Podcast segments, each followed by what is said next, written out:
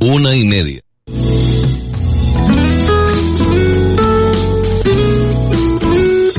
Radio Las Palmas FM.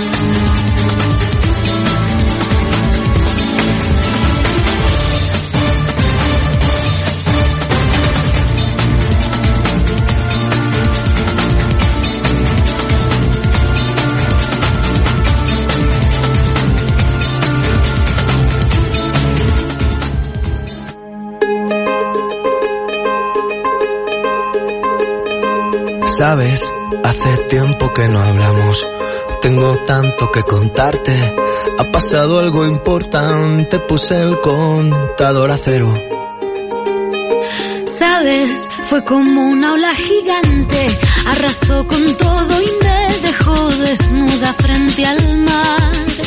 Pero sabes, sé bien que es vivir, no hay tiempo para odiar a nadie, ahora sé reír. Quizás tenía que pasar, no es justo pero solo así se aprende a valorar. Y si me levanto y miro al cielo, doy las gracias y mi tiempo lo dedico a quien yo quiero. Lo que no me aporte lejos, si alguien detiene mis pies, aprendería a volar. Y si miro todo los colores son intensos. Yo saldré de aquí si lo creo así. Cuando me miren sabrán que me toca ser feliz. Sabes, he pasado mucho miedo. Este bicho es un abismo. Se me cansa el cuerpo, se me parte el alma y a llorar. Pero sabes, He aprendido tanto, tanto. Esta vida me ofreció una nueva oportunidad. Y ahora sabes, sé bien que es vivir. No hay tiempo para odiar a nadie. Ahora sé reír. Quizá tenía que pasar. No es justo, pero solo así se aprende a valorar. Si me levanto y miro al cielo, doy las gracias y mi tiempo lo dedico a quien yo quiero. Lo que no me aporte lejos, si alguien detiene mis pies, aprenderé a volar. Y si miro todo como un niño, los colores son intensos. Yo saldré de aquí si lo creo así. Cuando me miren sabrán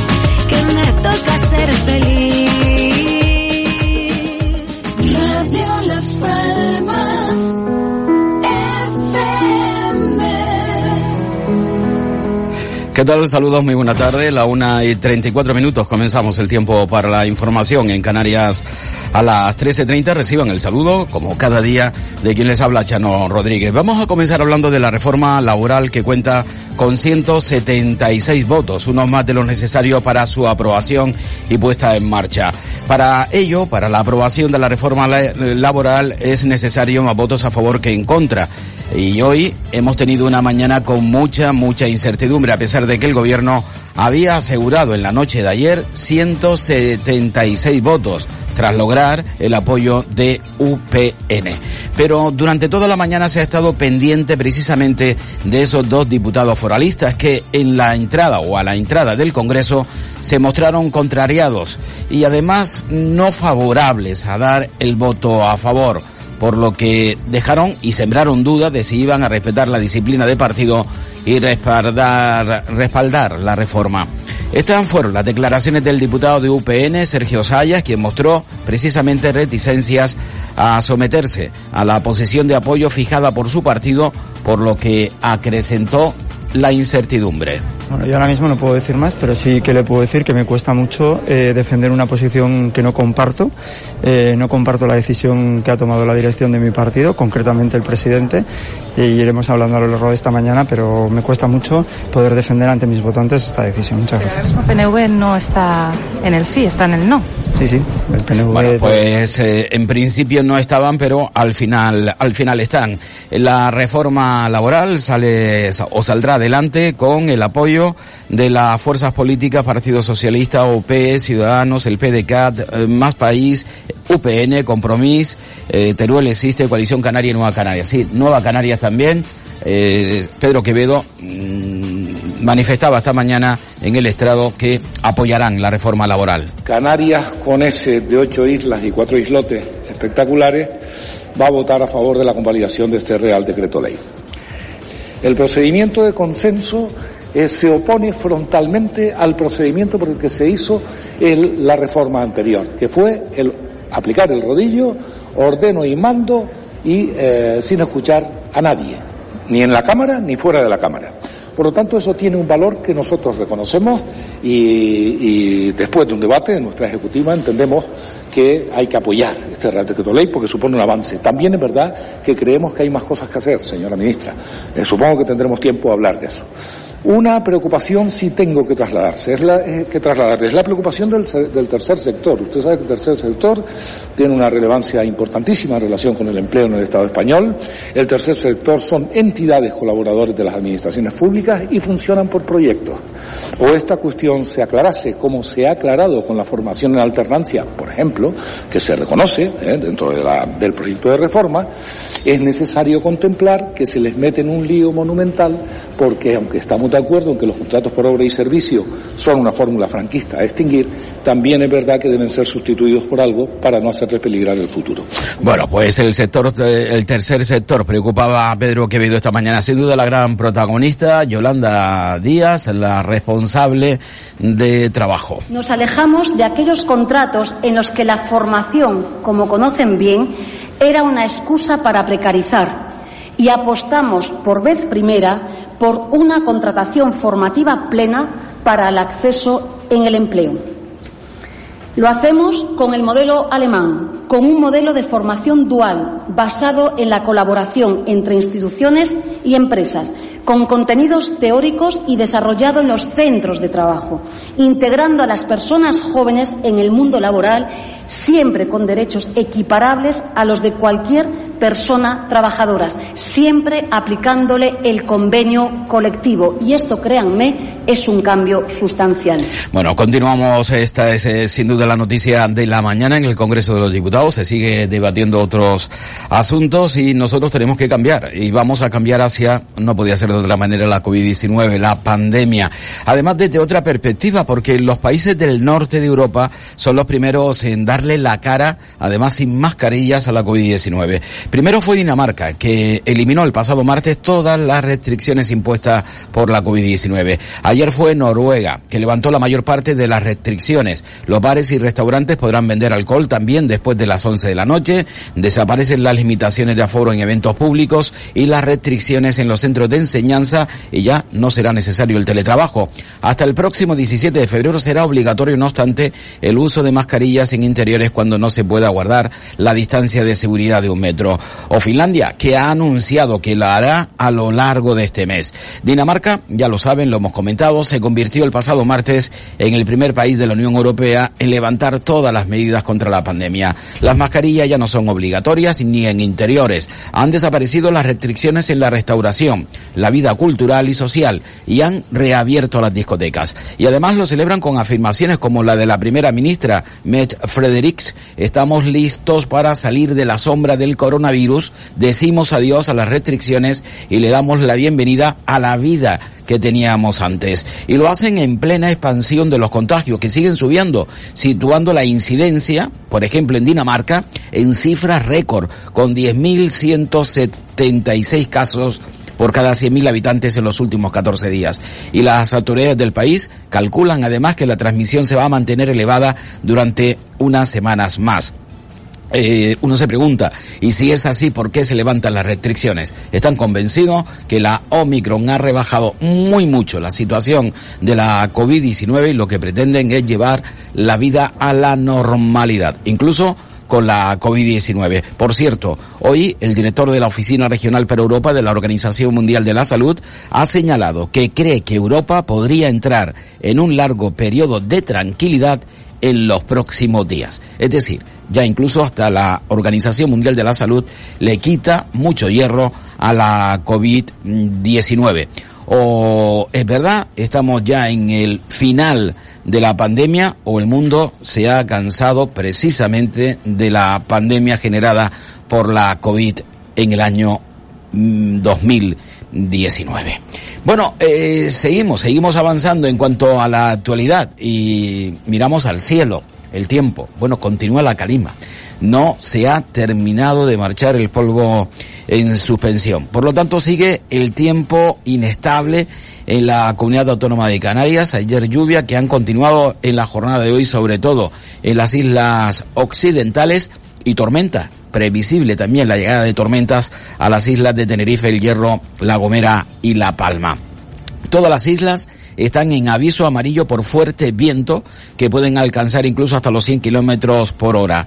Temperaturas que llegan hasta los 23 grados en las dos capitales de la comunidad canaria y una mínima de 17 grados que se registra en la ciudad de Las Palmas de Gran Canaria. Atención, por lo tanto, al tiempo, sobre todo en la provincia de Las Palmas, en la provincia oriental, al viento que estará o estamos con aviso amarillo de la, de la Agencia Estatal de Meteorología hasta las 9 de la noche. Cambiamos de asunto. Volvemos al tema de la mm, inmigración. El presidente de Canarias espera que durante este mes de febrero se puedan llegar a acuerdos con el gobierno de España y otras comunidades autónomas sobre los menores migrantes no acompañados que llegan a las islas en patera.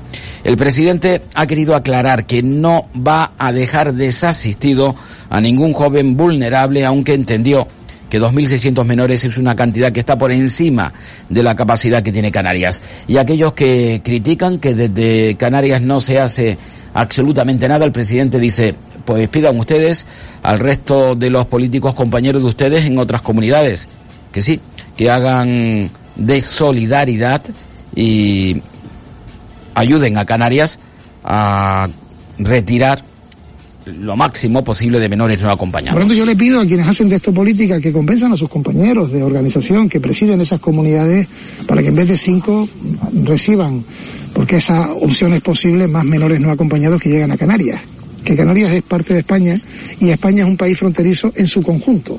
Como también la Unión Europea tiene que responder al fenómeno migratorio, entendiendo que no puede quedarse exclusivamente en los países fronteras y por supuesto tampoco se pueden quedar en los territorios fronteras dentro de este país conjunto que es el de todos, que se llama España.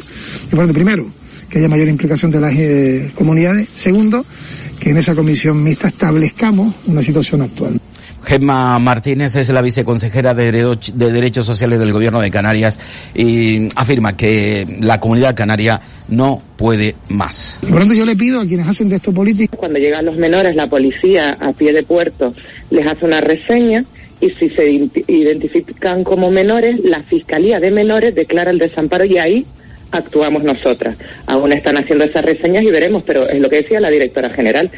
Hasta aquí hemos llegado. Es que a día de hoy no hay ni una sola plaza más en todas las islas, ya no te hablo en Lanzarote, en todas las islas, para coger un solo menor más y habrá que ver si hay menores en esas pateras, pues efectivamente van a tener que quedarse en comisaría. No hay capacidad. Tendrá que actuar el Estado. Aún estamos a la espera de que el Estado nos responda a las reiteradas peticiones de reuniones y de fondos que les hemos hecho durante el año pasado. No han tenido siquiera a bien responder a las cartas institucionales que ha remitido nuestra consejera al ministro Escribá y yo creo que ya solo por lealtad institucional hacia los canarios y canarias el Estado tiene que responder y la Unión Europea tiene que seguir mandando fondos. Mandaron 60 millones, se los quedaron en el Ministerio de Integración, eh, a nosotras no nos llegó ni un euro y ya va siendo hora de que se tomen esta problemática que tenemos en Canarias en serio. 2.819 eh, menores. Jamás, jamás en la historia de ninguna comunidad autónoma ni del Estado español había habido tantos menores tutelados solo por una comunidad autónoma. Bueno, pues más de 2.800 menores no acompañados que han llegado hasta el archivelo canario que están siendo tutelados por el gobierno de Canarias. Y bueno, Canarias pide, pide ayuda al resto del territorio nacional, también a España y también a la Unión Europea. No tiene sentido, ¿eh? no tiene de ninguna manera sentido el que Canarias se haga responsable después de ese acuerdo a cambio de dinero y luego resulta que mm, el dinero que llega se lo queda a Madrid y no llega hasta la comunidad autónoma de Canarias. Y curioso, ¿no? Eh, el ministro Escriba dice que lo que hay que hacer es tratar a los menores como a los adultos, es decir, que existan derivaciones. Y uno se pregunta si de verdad el gobierno de España puede hablar con claridad de derivaciones o lo hacen a la escondida callando para que Europa no le sancione. Bueno, cambiamos de asunto, punto y aparte, y vamos a hablar de la COVID-19, eh, aunque desde otra perspectiva. En primer lugar, hoy como suele ser habitual, hay Consejo de Gobierno y en él se va a analizar el informe de salud pública sobre la evolución de la COVID en las islas para adecuar los niveles de alerta a la situación sanitaria en cada una de las islas. Gran Canaria, Tenerife y La Palma están en nivel 4 de alerta sanitaria y el resto en nivel 3. Mientras las afecciones se han desplomado con una bajada de la incidencia del 45% en los últimos siete días, sigue preocupando la presión hospitalaria. Gran Canaria y Tenerife mantienen sus indicadores hospitalarios hospitalarios en riesgo muy alto. En el caso del porcentaje de ocupación de camas convencionales por pacientes COVID, se ha apreciado un mínimo descenso en Tenerife, que ha pasado de tener un 18% hasta un 15%. También la ocupación de cama sucia ha bajado ligeramente en los últimos siete días, del 29 al 28%. Todo lo contrario en la isla de Gran Canaria. Durante la última semana, la tasa de ocupación de camas en planta ha subido dos puntos, alcanzando un 25,5% de ocupación. En el caso de las camas de críticos, la presión ha crecido pasando del 25 del pasado 25 de enero al 27 del pasado 1 de febrero. En el resto de las islas se ha apreciado una ligera bajada de la ocupación de camas convencionales, tanto en La Gomera, que ha subido de nivel de riesgo medio alto, con un 13% de sus camas destinados a pacientes COVID, como en el resto de las islas. Vamos, en definitiva, que hay Consejo de Gobierno, que se va a estudiar la situación de la pandemia, pero es altamente improbable que se cambie los niveles de alerta en las diferentes islas. En cuanto a la afección de la COVID-19 de manera directa, datos ofrecidos por la Consejería de Sanidad en la jornada de ayer, 1.378 eh, nuevos contagios, como pueden apreciar, claramente a la baja la incidencia de la COVID con esta variante Omicron, aunque sigue siendo alta eh, las muertes. 8 Fallecimientos en las últimas 24 horas, cuatro en Gran Canaria, dos en Tenerife, uno en Lanzarote y otro en la isla del Hierro. Los casos activos, según Sanidad, ascienden a 103.142. Son las personas que en estos momentos se encuentran contagiadas en la comunidad de Canaria. 90 de ellos están en UCI. Eh, aumenta la estancia eh, o los pacientes en UCI en dos, mientras que son 603 los que están en planta hospitalaria, no en UCI. Son 23 pacientes menos. Gran Canaria notificaba 657 nuevos contagios, 444 la isla de Tenerife. En cuanto a la incidencia acumulada a los siete días, Canarias sigue a la baja, se sitúa en 392 casos y a los 14 días cae hasta los 1103. 13 y 49 de la tarde en Canarias. Fútbol en Radio Las Palmas, este domingo 6 de febrero, desde las 5 y cuarto de la tarde y desde el Estadio Cartagonova, Fútbol Club Cartagena, Unión Deportiva Las Palmas, con la narración de Ismael Omar y los comentarios de Carlos Santana. En 2022 se espera un incremento muy importante en la compraventa de inmuebles y el sector inmobiliario necesita de nuevos profesionales para atender la alta demanda. Century 21 Guiniguada pone en valor tu actitud y tus ganas de crecer, ofreciéndote las mejores y más modernas herramientas de formación, comunicación, promoción y marketing que te permitirán desarrollarte en el sector sin límites. Únete a nuestro equipo. Century 21 Guiniguada, calle Perojo 5, Las Palmas. Llama al 928 432 289. 928 432 289. Continuamos con la actualidad en el archipiélago. Vamos con una reunión mantenida esta mañana con el presidente del gobierno de Canarias y que ha anunciado que la ejecución del plan reactiva eh, en el año 2021 se dobló desde, desde los 1.540 millones hasta los 3.130. Según el presidente son unos datos esperanzadores y que confirman que la economía de las islas está fuerte. Tras la reunión de la comisión de seguimiento, el presidente ha comentado que se están cumpliendo los objetivos que se exigían eh, para los firmantes del plan y en un contexto económico difícil cuando se firmó el 30 de mayo del año 2020. Hoy hemos tenido la primera del año 2022 con tres puntos en orden del día. Primero, datos provisionales de ejecución del plan Reactiva, año 2021 en segundo lugar, eh, todo lo que tiene que ver con los fondos europeos, los fondos Next Generation y luego también intervenciones de los miembros del Plan Reactiva. Algunas conclusiones importantes. Eh, ha habido una exposición larga realizada por el viceconsejero de Presidencia y también por el consejero de Hacienda sobre la eh, ejecución presupuestaria del Plan Reactiva y si ustedes recuerdan ese plan, que era un pacto primero y luego un plan, tenía una serie de objetivos a cumplir en el año 2021. Esos objetivos, que eran desde el mantenimiento de los servicios básicos esenciales, a la generación de empleo, atención a los más vulnerables, el impulso de la actividad económica, etcétera, mantenía en aquel momento para el año 2022 alcanzar una cantidad que estuviese cercana o por encima de los 1.500 millones de euros, concretamente 1.540 millones de euros. Hemos eh, hecho un trabajo de disección de cada uno de los puntos con las partidas económicas que han llegado a Canarias, que han venido de los fondos europeos, de los fondos de los presupuestos del Estado. en definitiva, 3.130 millones, que por cierto, algunos, algún partido político en la oposición pone claramente en duda. Tenemos que hablar de turismo porque el Instituto Nacional de Estadística ha dado a conocer los datos correspondientes al pasado 2021. El número de turistas extranjeros llegado a las islas ha aumentado en casi un 39, un 39% y siguen siendo Reino Unido y Alemania, aunque eh, empatados a 1,2 millones de viajeros, los que más han surtido de turistas al archipiélago canario. Eh, Canarias aspira a recuperar el 90% de la actividad turística este mismo año, según manifestaba también esta mañana la consejera de Turismo Yaisa Castilla. Por cierto, el turismo de Canarias, ¿dónde lo sitúan? Bueno, pues José María Mariñugua lo tiene muy claro. Eh, que se olviden eh, que sí, que hay que prestar servicio, pero el turista llega a Canarias en busca de sol y playa.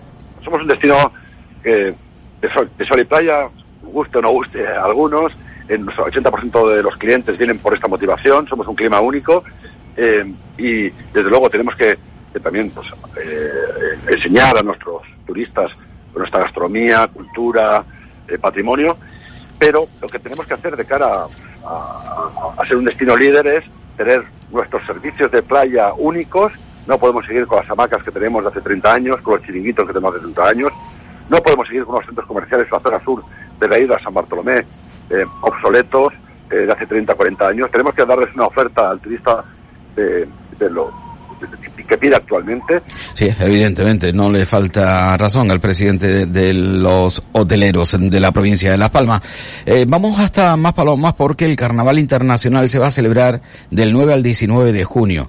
Hay un cambio de fecha, estaba previsto para el mes de marzo y evidentemente se debe a las garantías sanitarias y también, según aportaba la alcaldesa, a la dinamización económica. En cuanto a la elección de por qué el mes de junio, la alcaldesa ha remarcado la intención de desestacionalizar y dar impulso a un mes turísticamente calificado como temporada baja, con el fin de crear dinámicas en todos los ámbitos económicos. Me parece una elección extraordinaria, aprovechar un mes con no mucho nivel de llegada de turistas para crear eh, actividades que atraigan turismo. Me parece eh, de primerísima, de primerísima obligación. Y en Las Palmas de Gran Canaria, los responsables del carnaval han tomado ya una decisión, eh, una vez conocido el que han retrasado 15 días el comienzo de la mayor fiesta del archipiélago, pues ahora han decidido, según manifestaba o nos manifestaba ayer la concejala del carnaval del Ayuntamiento de Las Palmas de Gran Canaria, Inmaculada Medina, eh, que se está trabajando con la posibilidad de que la ciudad tenga una gran cabalgata, así como bailes o encuentros de mascaritas al estilo, al estilo de la, del día del carnaval, arraigado día del carnaval, pero eso sí, eh, tendrá que ser en temporada de verano. Nosotros cuando hicimos la, la posponer el carnaval 15 días es el carnaval que conocemos de galas y concursos. Los titulares siempre son grandiosos y son además llama mucho la atención. Nosotros el carnaval de galas y concursos, que es lo que nos permite ahora mismo en el Parque de Santa Catalina, donde van a, desfilar las murgas, las comparsas, eh, las candidatas a reina, a drag, a dama, a gran dama, a reina infantil, el concurso de disfraces adultos, de maquillaje corporal, si sale adelante todo bien. Eso lo vamos a seguir teniendo tal y como lo conocemos en el Parque de Santa Catalina, recinto abierto, y además con lo que nos permiten las autoridades sanitarias que veo que cada vez van permitiendo más cosas. De hecho, tenemos conciertos este fin de semana en el Gran Canaria Arena y está permitido, por lo tanto nosotros con un espacio abierto ya me dirá si lo hacemos o no lo hacemos, yo creo que sí, pero lo que estamos trabajando es, porque como siempre digo, el carnaval no se improvisa, las fiestas y los actos que se organizan en la ciudad no se improvisan, por tanto lo que vamos a hacer es, estamos trabajando en tener un fin de semana en verano y sobre todo intentando que no se nos pise con Santa Cruz de Tenerife y San Bartolomé de Tirajana, que sí trasladan el carnaval al verano, trabajar en un fin de semana, tres días de una gran fiesta en la ciudad. pues ya lo saben, un fin de semana en el mes de julio con grandes fiestas, actos populares en la calle de la ciudad de Las Palmas de Gran Canaria. Por cierto, mañana viernes el alcalde y, e Inmaculada Medina, la responsable de carnaval de esta ciudad, van a presentar al pregonero del carnaval de la tierra, al pregonero de este carnaval 2022. Eh, otras noticias de la actualidad, el magistrado Rafael Pasaro, que ha confirmado el procesamiento de los seis acusados en el expediente conocido como 18 lobas de prostitución de menores y ha trasladado el sumario a la Audiencia Provincial de Las Palmas. El juez rechaza de esta manera los recursos presentados por las defensas, aunque caben nuevos recursos en el plazo de cinco días. Recuerden que entre los acusados se encuentra el presidente del Grupo López, San Eustacio López, y la defensa de este empresario pidió la nulidad del auto de procesamiento aduciendo que acudía a la fiesta en el caso mm, sin conocimiento de la contratación de la agencia 18 Lobas y de las nueve chicas, entre las que se encontraban dos menores de edad. Y al menos, y hablamos de inmigración, un hombre ha fallecido y otro ha sido evacuado en helicóptero al hospital, al hospital tras hundirse una lancha neumática con medio centenar de inmigrantes de origen magrebí a unos 35 kilómetros al sur de Morrojable. Ocurría ayer sobre las 3 de la tarde. Sus ocupantes consiguieron llamar por teléfono al 112 de Canarias para pedir socorro. Se adelantó un helicóptero de salvamento marítimo que dio con la neumática, estaba deshinchada y había al menos un hombre en el agua. El helicóptero lo recogió y se lo llevó de inmediato al Hospital Doctor Negrín de Gran Canaria, mientras un barco de salvamento recogía posteriormente del agua a 40 supervivientes, 38 varones y dos mujeres y también un cadáver a los que ha trasladado al puerto de Gran Tarajal. Los supervivientes contaron a la, a la tripulación que otros compañeros habían muerto, pero los rescatados expresaron en árabe y los marineros no pudieron entender de cuántas personas hablaban y si es que perecieron, eh, perecieron al zozobrar la sodia o ya estaban fallecidas a bordo cuando ocurrió. Minuto y medio para alcanzar las dos de la tarde en la Comunidad Autónoma de Canarias. Indicarles que la recta de los Tarajales, aquí en la capital Gran Canaria, va a tener por fin aceras y aparcamientos. Ya saben que esta recta ha sido siempre una travesía dominada por el coche, ya que el peatón no tiene ni aceras ni espacio para transitarla y hay que invadir además la calzada para poder desplazarse con el riesgo que ello conlleva. Pues bien, el concejal de urbanismo de Las Palmas de Gran Canaria explicó que la carretera está a punto de iniciar una metamorfosis. Eh, lo cierto es que se va a licitar, se prevé que sobre el mes de abril y a partir de ahí se van a requerir 18 meses eh, para que la recta de los Tarajales tenga una nueva configuración. Eh, no estará terminada, por tanto, hasta otoño del año 2023. Aquí ponemos el punto y final a este tiempo con la información. Gracias por estar con nosotros, por acompañarnos. Enseguida, tiempo para el deporte. 4 de marzo, Circuito San Valentín por Andalucía. Vuelos directos, hotel de 4 estrellas en el barrio de Santa Cruz. Crucero de 6 días por el Guadalquivir, incluyendo comidas, bebidas, excursiones, visitas, entradas. Todo por 1.585 euros. Contacte con Alda Tours Viajes en la calle Menéndez y Pelayo 16, trasera del Mercado Central. Teléfonos 928